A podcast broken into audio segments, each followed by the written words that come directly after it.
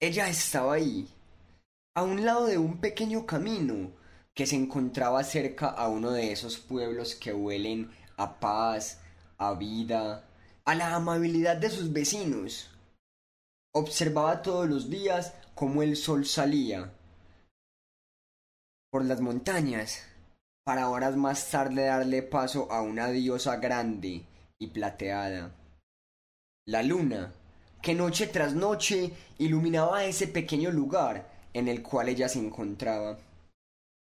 Se creía invencible en este lugar apartado de las miradas morbosas de personas que buscaban ir a causarle algún tipo de daño. Viajeros, caminantes, ancianos pasaban a su lado. Al verla, se esbozaba una sonrisa en sus labios. Tal vez por lo que irradiaba, o quizás por la suerte que tenía ella de estar en ese lugar.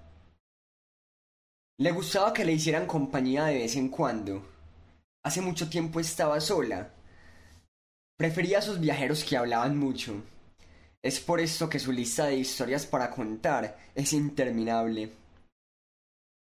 Sin embargo, no faltaban aquellos caminantes nocturnos y con intenciones destructivas que se acercaban a ella sigilosamente, como pensando que ella no los observaba.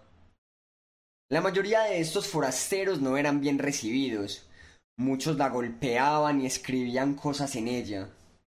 Ni con las lágrimas del cielo, al observar estos actos, se borraban estos escritos. Alejada de aquel bello pueblo que irradia tranquilidad, olvidada en medio de la nada, envejecía poco a poco. Cada vez menos viajeros querían tener una charla con ella. La soledad la absorbió, pero no la mató. Una noche, desde la cima de la catedral del pueblo, se pudo ver como una nube de humo ascendía hacia el cielo, a perderse entre el resto de neblina que pronto cubrirían la majestuosa luna. Una luna que veía destrozada, como esta pequeña cabaña era incendiada a manos de aquellos forasteros.